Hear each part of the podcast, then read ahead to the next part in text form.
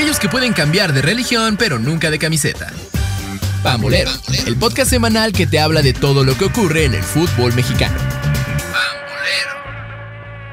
Bienvenidos amigos y amigas a una misión más de Pambolero, el podcast de Reporte Indigo, donde te contamos, platicamos todo, absolutamente todo sobre el fútbol mexicano que ya está en la recta final y que en esta jornada, pues bueno, tuvo lesiones muy muy graves, eh, resultados por ahí eh, expresivos y eh, pues una vez más el VAR eh, siendo protagonista. Creo que el Valle es el que dirige los partidos, ¿no? Cris Maxiste, ¿cómo estás? Bien contento de compartir contigo una nueva emisión y sí, efectivamente, yo digo que ya desde hace rato, desde la jornada pasada, el VAR ya ha tenido muchos problemas. Pero bueno, antes de entrar a la jornada 14, que fue la, la que se vivió esta semana, tenemos un partido que no hablamos de él, que fue de compensación. Los Bravos de Juárez contra San Luis, en donde parecía que San Luis tenía todo para caminar fácil y Bravos se le impuso 3 a 2. Aunque vale la pena destacar que San Luis sufre de una expulsión. Y además de esto, dio pelea. Eh, San Luis, a pesar de estos resultados, a mi parecer, está demostrando que está jugando bastante bien y es un rival que no es fácil.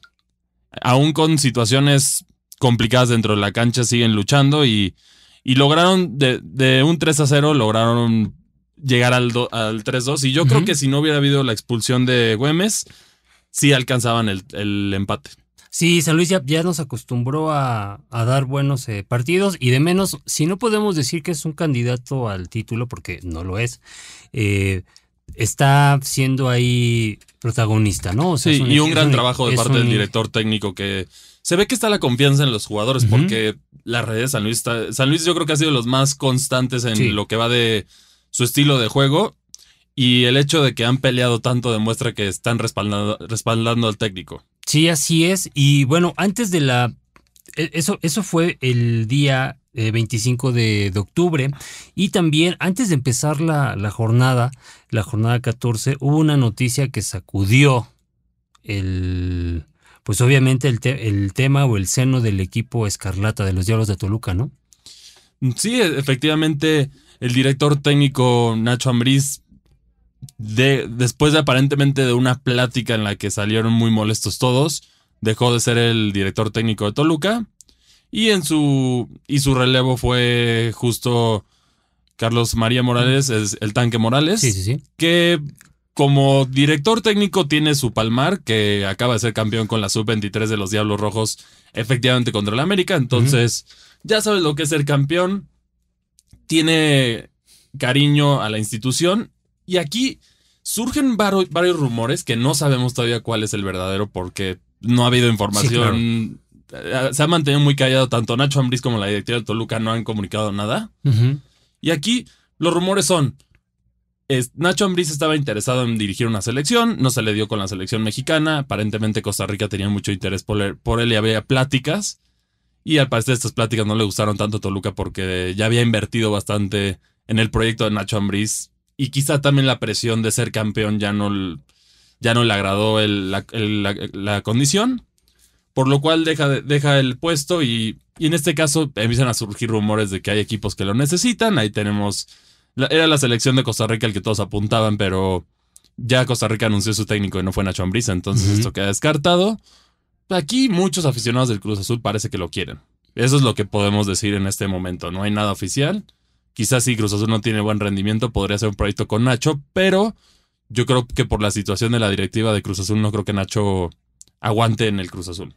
Eh, fue un cambio pues intempestivo el tema de, Nacho Ambriz, que como bien dices, eh, parecía o sonaba para eh, dirigir a la selección de Costa Rica. Nacho ya lo había externado en, anteriores ocasiones, ¿no?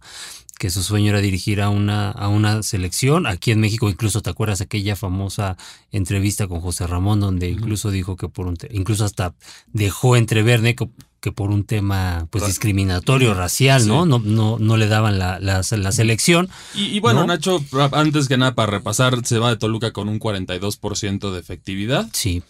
Que era lo que Toluca quizá necesitaba en ese momento para salir del hoyo en el que estaba Toluca. Llegó a una final. Una final. Le ganaron de una manera muy fea al Toluca, pero por lo menos volvió a colocar a los Diablos en el mapa. Entonces la parte que está ahí. Pero la realidad ahora es que con un plantel, con el plantel que Toluca tenía, que vale la pena mencionar que es casi el mismo valor de la plantilla de Tigres. No estamos hablando de un, Sí, sí, sí, de un de- plantel de un modesto. modesto, no, claro. Entonces, quizá los resultados no se estaban dando y ya por eso había presión. Aparentemente el vestidor estaba roto. No entendían por qué no se le daba oportunidad a varios jóvenes. Incluso la inversión del Toto Belmonte, de Mauro Isaías, que Sí, sí, sí. no, no sonaban aquí y el, si bien Toluca era mucha posesión, ya, ya llevaba muchos partidos sin, sin sumar puntos importantes que lo hubieran colocado más arriba en la tabla, dejando de un lado los temas arbitrales y todo lo que ha sufrido el Toluca. Claro. Pero bueno, eh, así, así fue la situación de Toluca. Ya vamos directo al primer partido sorpresivo que Pumas cae contra Necaxa. Sufre muchas expulsiones en estos últimos partidos también. Sí, como se pusieron ya este en, en modo estricto, ¿no? Los, los, la gente que dirige el bar. eh, rápidamente Chino Huerta se ve expulsado al minuto 13 en una jugada que bueno, es revisada por, por el bar. Eh, creo que sí deja el codo, este, Sí. creo que sí deja el codo Huerta, ¿no? Eh, sí, que, que en este caso ya y- tenemos que dejarlo intenciones. Sí, si sí, es sí, un codo, Es un- es un una roja, lo siento, porque no es que se arruine el espectáculo. Es que ahí hay una polémica que también generan los comentaristas, que vamos a hablar de eso en otros partidos también, que es no le deberías de sacar roja porque arruinas el espectáculo. no, no, no. No, el reglamento está Claro, ahí y se debe de claro. cumplir. El Sí, reglamento sí. va por arriba del entretenimiento, si no sería puro caos el fútbol. Así es. Entonces, en este caso, es una roja que bien amerita. Sí. Pumas pierde una oportunidad de oro para sumar puntos fáciles. Y un Necaxa que, si bien ya podría decir que está prácticamente eliminado, saca una victoria con un gol de Brian Zamudio al, al minuto 74. Sí, de, Y- esas, de esas victorias que, eh, pues obviamente inyectan ánimo, ¿no? Al, al equipo de cara a lo que vendrá el siguiente torneo. Sí, por- pero ya no, ya no hay mucho aquí. Y otro detalle a destacar es que Pumas no pudo hacer un tiro a la portería. Entonces aquí hablamos de una chino huerta dependencia. Porque ¿Será? lo hemos visto.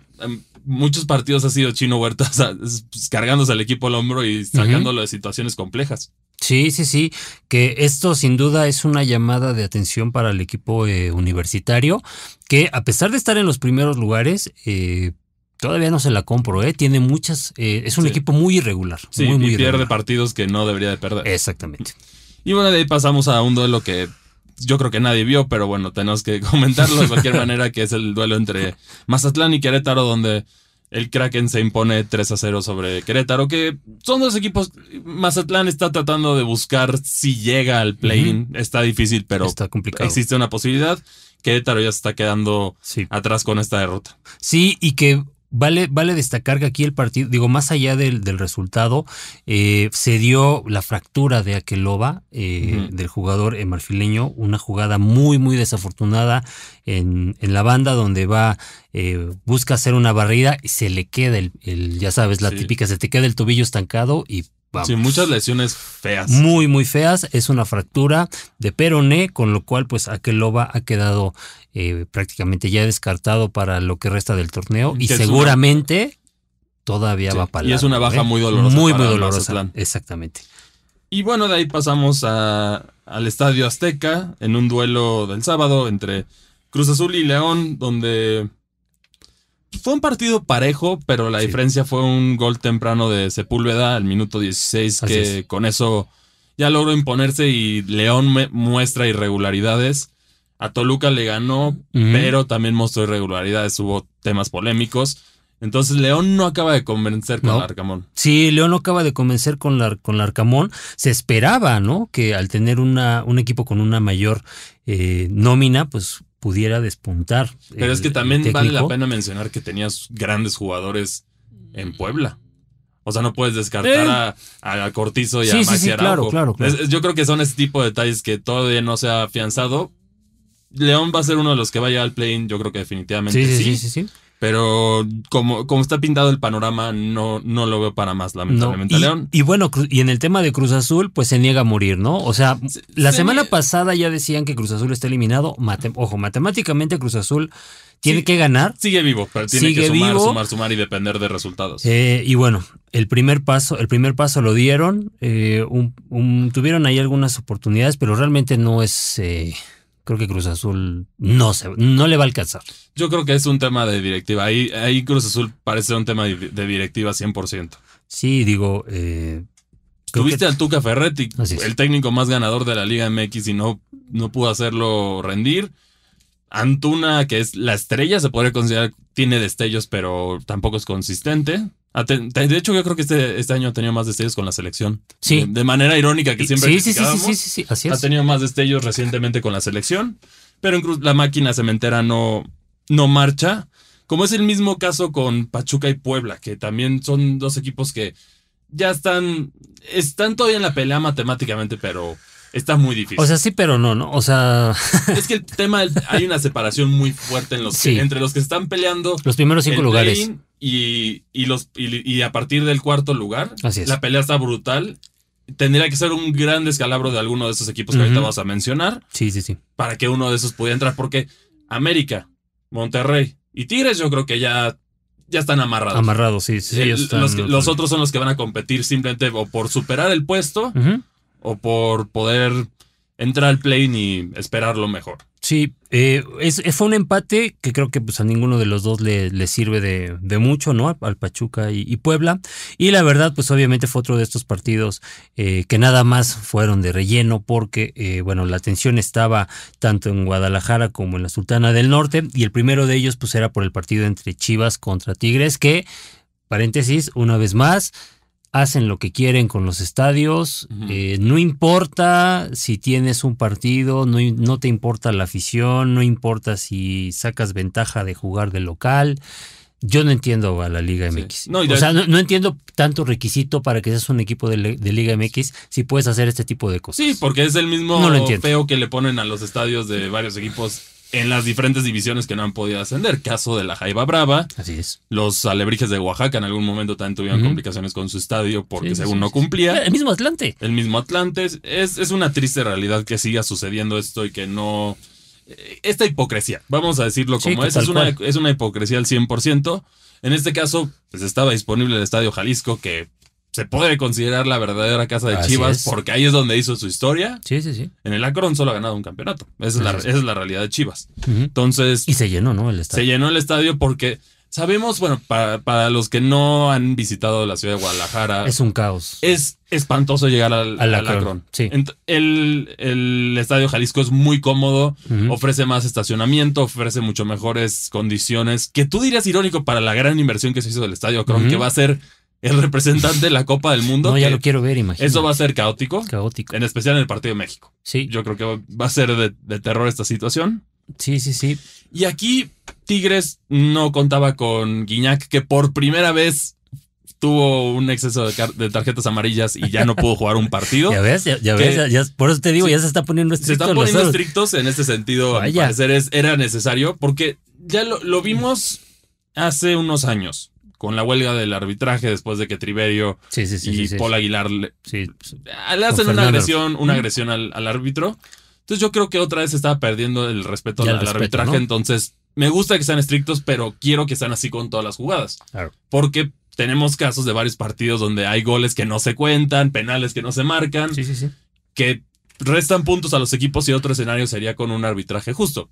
Por lo menos yo lo aplaudo Sí, en ese sea, sentido. o sea, lo, lo ideal sería que el árbitro eh, volviera a ser esa figura de autoridad, pero figura de autoridad en todos los sentidos, ¿no? Tan- en, tanto en el sentido de, de imponer disciplina como en el sentido de las decisiones Sí, polémicas. Y el VAR solo que intervenir en las decisiones que sí puede haber que él un diga, no fue, no es, es esto, es esto y es esto, ¿no? Sí, y ahí le dicen, acabó. ah, no, este sí, chécalo porque aquí sí hay un error. exactamente. Es el problema, porque aquí muchos árbitros ahora están apostando de. ¿Cómo lo viste? Me, Ajá. me espero a que, Me espero a que el VAR me a que diga. el VAR me diga para es. no hacer el ridículo, Así es, básicamente, pero pierde la esencia del arbitraje, a mi parecer.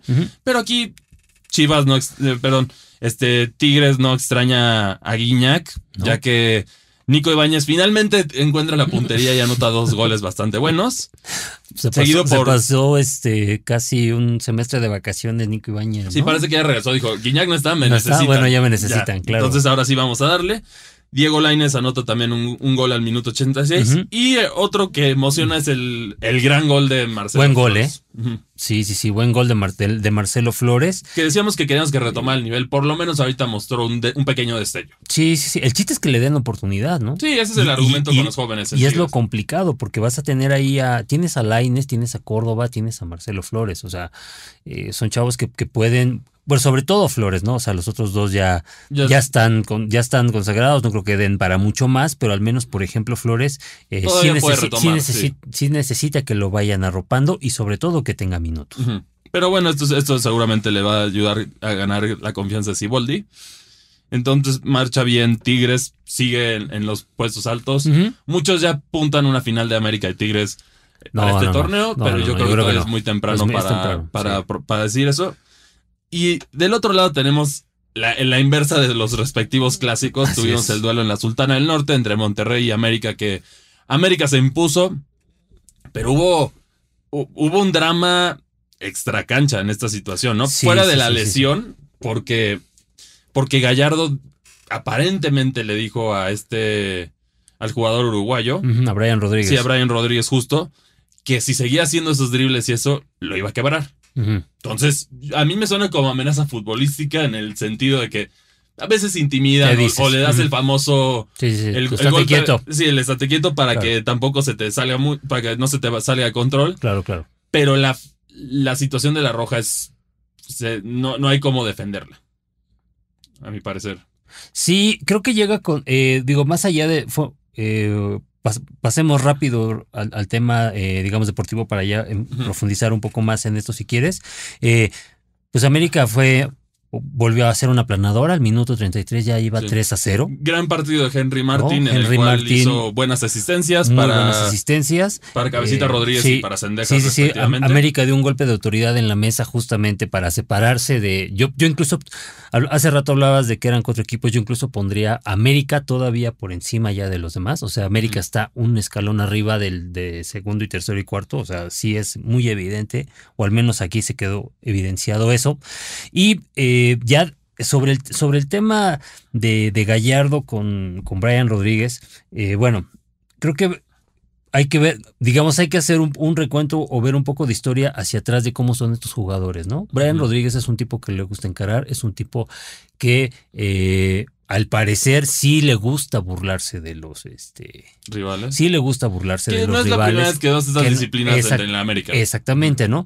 Pero eh, por otra parte, pues obviamente en el, digo, en el término futbolero y muchos futbolistas seguramente han estado hablando a favor y en contra, dicen que se dicen eso y hasta más cosas. ¿no? O sea, que el lenguaje de lo que pasa en el terreno de juego son cosas, sí. son cosas que te voy a tronar, este, Sí, la y hay- próxima. Hay que tener esa madurez Exactamente. extra. O sea, para que después del partido ya es un partido, Es puedes un tener. partido. Porque en este sentido son tácticas de intimidación. Así es. O sea, en todos los deportes existen. Existe, claro. Y tenemos el caso, por ejemplo, de Michael Jordan. De los primeros encuentros contra Kobe Bryant. Así es. Le decía de todo. De le decía, tú nunca vas a ser yo. No, claro. Y eso Sí, incluso sí, hizo que se enojara este Kobe Bryant y lo motivó también Claro, a, no, tratar no. de aspirar a ser el mejor. Que, Sí, sí, sí. que es, es- las situaciones existen en todos los deportes o incluso tienes intimidaciones antes de los No, y, partidos. y insultos que a lo mejor pudieras catalogar de racistas. Claro, este, se dicen de todo. sí, de todo, por, de por todo, la tensión que es el ganar el partido. Así es ese es. sentido. Incluso Nueva Zelanda, los All Blacks con, con, con la tradicional danza maori justo antes de, de comenzar los partidos son tácticas de intimidación. Porque todo lo que puedas tener a tu favor que no mm, pues, lo vas a usar. Pero aquí la falta sí es lamentable porque es la forma en la que cae. O sea, yo siento que es una roja por, por lo que hacen, pero sí la, la caída de Brian. O sea, e, es una, es una roja por. eh, se sanciona por el uso desmedido de la fuerza la- con la que llega. Pero realmente la fuerza es eh, arriba, ¿no? Eh, el tipo se cae, se, se gira Gallardo, y obviamente, pues Gallardo tampoco tiene ojos en la espalda. ¿no? Sí, no, ahí el que cae encima. O sea, lamentablemente la pierna de, Brian se queda ahí. que quedó ahí. Se queda ahí, claro. Y que hay todo el peso de, Gallardo de. Entonces, es una es Ese es un accidente futbolero. Sí es una entrada fuerte que amerita la roja 100%, Sí. pero tampoco es para quemar a Gallardo porque, No, no, no. porque sí es una cosa intimidación y eso y otra. Sí, y por sí. eso también Gallardo tuvo que salir a decir en redes una disculpa y también ha estado al pendiente de Brian. Que qué bueno que lo hace, pero sí al final pues, es una situación que no. Aquí, y aquí, por ejemplo, también tendríamos que eh, hablar sobre el tema de, de América. Justamente, si e- conociendo todo el tema de lo que se dice, eh, pues obviamente América pide la inhabilitación de Gallardo, ¿no? Sí. Pero creo que en este caso, vaya, o Porque sea. no es una no. no. es una falta eh, en el sentido de que no es que vaya una intención que vaya directo a la, a la rodilla o Claro. al tobillo para Sí, quebrarlo. Y claro, y, y la prueba de eso es, es, es la entrada. Si hubiera, si hubiera sido una, una entrada donde tú dices, no, va directo sobre la Al rodilla, sí, a va romperlo. directo a tobillo, o sea, todavía te la compro. Sí, porque hemos visto ese tipo de. Y en el fútbol hay, hay, ¿eh? muchos casos Sí, donde sí, hemos visto. Un ejemplo muy famoso es cuando Ronaldinho casi quiebra a Cristiano Ronaldo. Así es. Una barrida temeraria que pudo haber, a mi parecer, un poquito más arriba y acababa con la Sí, carrera sí, de sí, Cristiano Ronaldo en Claro. ese sentido. Entonces, aquí no, no creo que hubo intención, no, solo fue fuerza desmedida y un aterrizaje muy lamentable que acabó en la lesión de Brian. Así es. Y bueno, eh, pues vamos a, ver, vamos a ver en qué termina pues esta telenovela, porque sí va a dejar como algún eh, precedente. Digo, América obviamente con todo su poder, ¿no? Todo su poderío va a estar presionando durísimo a... Pero yo creo que no hay, no hay argumentos. En este caso sí no hay argumentos. bueno, O sea, pero se- es que estamos se- en la Liga Sí, MX. Sí, bueno, eso sí sería, pero sería manchar más el prestigio del fútbol mexicano, porque ahora sí, ahora es básicamente, si lesionas a un jugador del América por una falta, entonces debe de quedar fuera de por vida. Pues tenemos el caso, por ejemplo, de Rubén Zambuesa. Claro. Con el América, cuántas faltas, No, cuántos sí. jugadores quebró, Sí, sí, sí. que no le hicieron nada, y al momento que lleva a Toluca, ahí sí, ya todo, ya, ya todo le, le cae con el peso. Entonces no, no puedes tener esta parte, a mi parecer, no amerita, amerita la sanción del partido. Sí, y sí, una, una disculpa que la dio. Ya la dio, y, y que obviamente también eso habla bien de, de Gallardo, como también habla mal de que Brian no, lo, no, Sí. le, no le contesta la No, llamada, La ¿no? cara, la cara de, la cara de Gallardo cuando hace la falta. Sí. Eso te dice todo. Claro, Te, te dice de, chin, me equivoqué. O sea, fue de, ay, la, la hice mal. No fue de, a ver, un jugador cuando va a matar, Sí, sí, sí, vas, te paras, roja te y- paras, y me sí, voy. me voy, esa es la diferencia. Sí, aquí sí, aquí él supo su error. Entonces, no, no, lo que se dice en la cancha es muy diferente a las acciones y en este caso fueron acciones. Fue, una, fue, un, fue un terrible accidente, definitivamente, pero, pero no, no amerita más. Sí, así es. Y de ahí nos vamos al debut de, como ya les había dicho, Carlos María Morales como director técnico del Toluca contra un rival que es complicado, que habíamos Sí. mencionado que era San Luis. Y si bien el equipo no jugó tan bien, se mostró un poquito más de garra y lograron sumar los tres puntos. Sí. En este duelo también hubo una expulsión que algunos consideran rigorista, que a mi parecer yo no entiendo lo que están diciendo los comentaristas. Específicamente aquí sí es un golpe a Rafa Puente que, ¿no? Que incluso hasta tenemos un, un tuit muy cómico que dio Mancilla que decía, estoy viendo al diablo, pero obviamente con mute. Entonces, eso nos dice todo, ¿no? no poquitas palabras dicen la situación de, de este partido. Y en este caso, ¿qué jugada es la que estamos hablando? Si bien el partido comienza con, con, un, con un buen gol de Villegas, un, un chavo que, que ya, ya se está afianzando en el Toluca de confianza de, Sí. de Morales. De ahí hay una jugada. El, el primer tiempo, San Luis está empujando, está empujando, está empujando. Pero aquí hay una falta a Marcel Ruiz que sí es una patada en la, en- ¿Por en- atrás? en la- eh, por atrás. Es amarilla. No, no, no hay manera de verla de ay, no va a arruinar Sí, el, sí, sí, el sí, sí, no, espectáculo. es amarilla, es una amarilla clara. claro. Cosa que se compensa el, el juicio de César Arturo Ramos, porque hay una jugada muy similar de parte de Toluca y es una amarilla igual. Aquí no es. hubo, no hubo conflicto en esa situación. Incluso yo diría que hubo un contacto en el área de Toluca en un penal. No sé, ni siquiera se vio en el bar, no pasó a mayores.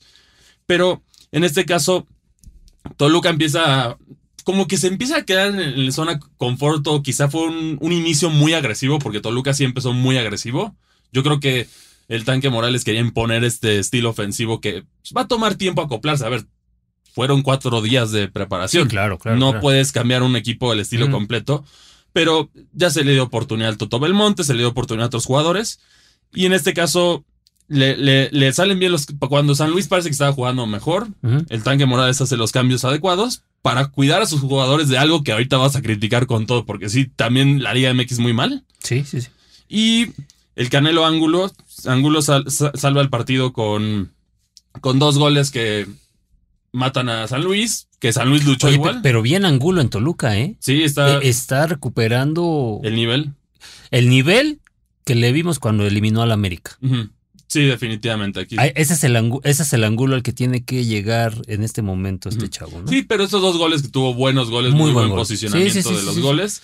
Y San Luis volvió a demostrar su estilo de juego, que es muy leal a él. Otra expulsión les complican las cosas, pero, pero bueno, sigue, sigue en, en una posición sana en este momento, aunque tiene un cierre de terror que ahí estaremos Ahorita viendo. Pero... Sí, sí, sí.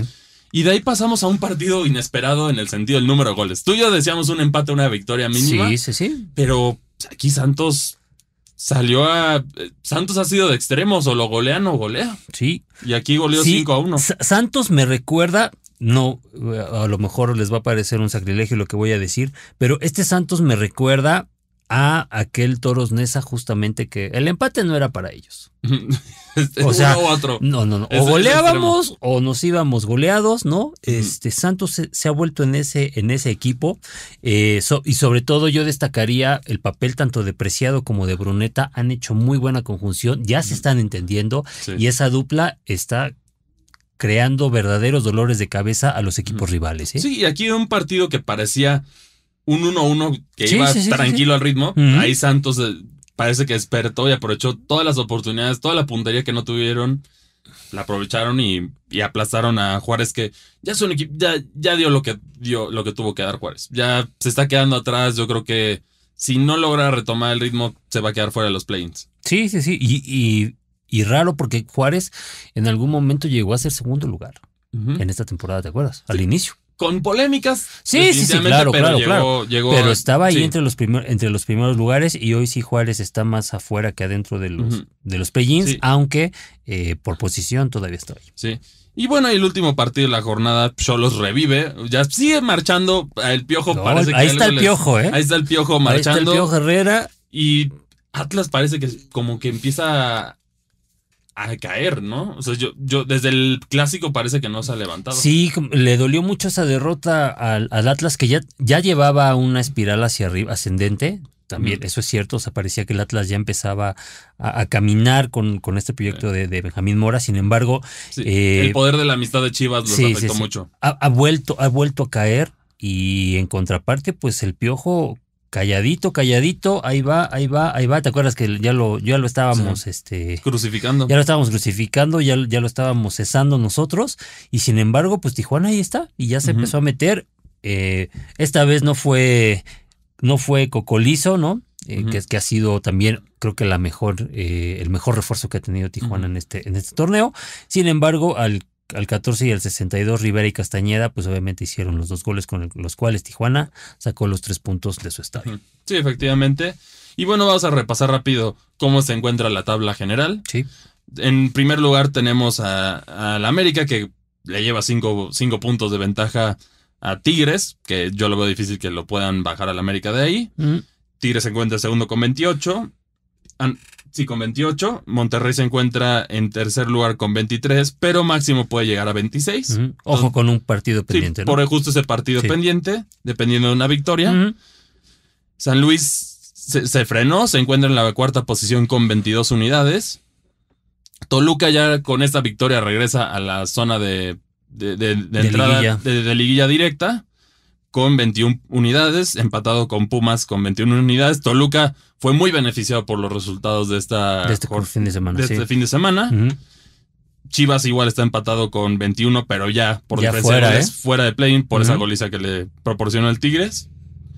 En octavo lugar se encuentra León con 20 unidades, seguido por Tijuana, ¿no? Tijuana con 20 unidades, seguido por León con 19 unidades. Y Juárez son el cierre del play-in. Ujú.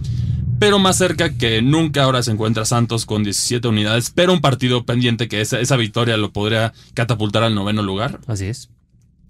En doceavo lugar tenemos a Mazatlán con 16 unidades, que sí dependen de un error grave de tanto de de, arriba, ¿no? Santos, sí, Sí, de, sí, de sí. los dos de arriba por lo menos.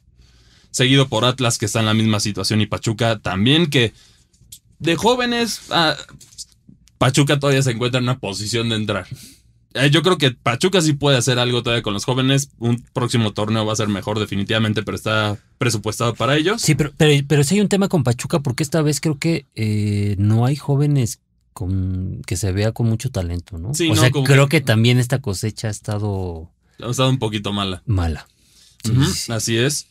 Y en, en quinceavo lugar con 15 unidades encontramos al Querétaro, seguido por Cruz Azul con 14 unidades, Puebla en 17 con 13 unidades y ya el único matemáticamente eliminado, Necaxa con 11 unidades, que un torneo para el olvido de los, de los rayos. Sí, sí, sí, torneo para el, para el olvido de, lo- de los rayos, ¿no? Y eh, pues bueno, si quieres, vámonos ya directo a, a lo que van a ser los pronósticos para, de la jornada 15 y Ah, 16. ¿eh? Antes, bueno, sí, ahorita vas a hablar de un partido que tengo mucha crítica, pero bueno. Vamos, primero comenzamos el día de mañana. Estamos ¿eh? grabando el lunes con Querétaro contra Chivas, que Chivas tiene que ganar. Que es ganar. obligación si quieren, si quieren entrar. Y luego tenemos Toluca de local, pero aquí viene la polémica de este duelo. Se le dieron 53 horas de descanso a los Diablos Rojos para este duelo. No es nada. Nada, ¿no? No es nada. Aquí donde está, por una parte, la directiva del Toluca reclamando esto. ¿Y dónde está la Liga MX que de por sí a Monterrey por la League's Cup le adelantas? Aquí pudiste, aquí el argumento es, es que Puebla si no va a estar muy apretado si le adelantas el partido. Adelantas los dos partidos, pasas el del Toluca el miércoles y el del Puebla el domingo. Así es. Y ya con eso resolviste todo el problema, pero una vez más se muestra pues, la- lo mal, perdonas los cambios de cancha, perdonas muchas cosas, pero aquí Pues a un son- equipo le vas a dar liga- 52 es- horas para descansar, no Es es, una nada. liga llanera. Que esto yo creo que puede afectar a Toluca en este partido por la combinación de cosas de cambio de técnico, cambio de Sí, todo. sí, sí. Incluso por eso sale Marcel y Maxi Araujo. Salen muy molestos, pero el tanque Morales lo Sí, hizo sí, sí, para, claro, para para que guardarlos. no para no quemarlos el próximo partido, porque son, son Y- dos días. Sí, y puede ser, eh, yo creo que también por eso apostaríamos a un empate. ¿eh? Sí, yo, pero yo creo que ahí es 100% responsabilidad de la Liga MX en este Sí, resultado. Sí, un, empa- un empate patrocinado por la Liga MX. Sí, lamentablemente para Toluca. Luego vamos en un duelo importante también, a mi parecer, para los Peligroso para Pumas, ¿eh? peligrosos Otra para. Pumas y para León, que es aquí yo creo que se va, se va a separar uno para entrar directo y otro para los play-ins. Monterrey contra Necaxa, que si Monterrey no gana esto, lo siento, pero que, que- ¿por qué cómo puedes presumir la plantilla más cara del fútbol No, no, mexicano no. si No, sirve de nada? Monterrey no debe de tener problemas para ganarle a, a Necaxa el día de mañana. Luego tenemos Atlas contra Pachuca, que yo creo que va a ser otro empate. Sí, es- y ese partido ya es el, el- el primero de noviembre. Sí, sí, ya, de ahí ya vamos al- miércoles. al miércoles que igual no había afectado por otro partido el miércoles, siendo lo de Toluca, ¿no? Pero Sí.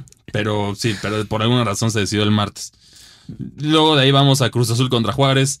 Juárez necesita sumar los puntos. Los dos necesitan sumar los puntos. Pues a pesar de ser eh, Día de los... eh, bueno, no es, no es Día de Muertos, es un día antes, ¿no? Día de Todos los Santos. Yo creo que Ujú. Cruz Azul se va a negar a morir y va, va a sobrevivir otra jornada. Vamos a ver si, si- Yo creo que Cruz Azul va a ganar este partido. Entonces, ¿tú crees que eso condiciona a Juárez para quedarse fuera de los play-ins? Sí. Porque Santos va contra Mazatlán y Santos. Si, si vemos la buena cara de Santos, puede sacar un triunfo y eso lo- Sí, sí, lo- sí. Ya, lo, ya lo colocaría directamente en la, en la competencia. Así es, va- vamos contra eso. Y ya después, eh, a las 9 de la noche, Atlético San Luis contra América. Yo no daría tan favorito a la América esta vez, ¿eh? No, yo creo que San Luis le va a complicar. Lo vimos en la liguilla. Sí. Se quedaron a un gol. Sí, sí, lo, vi- lo vimos en la liguilla. San Luis yo creo que es el equipo que mejor le sabe jugar ahorita a la América. ¿Por qué? Porque tuvieron a Jardine. Sí. Entonces, eh, es básicamente la misma base que, que estuvo la temporada trabajando con él.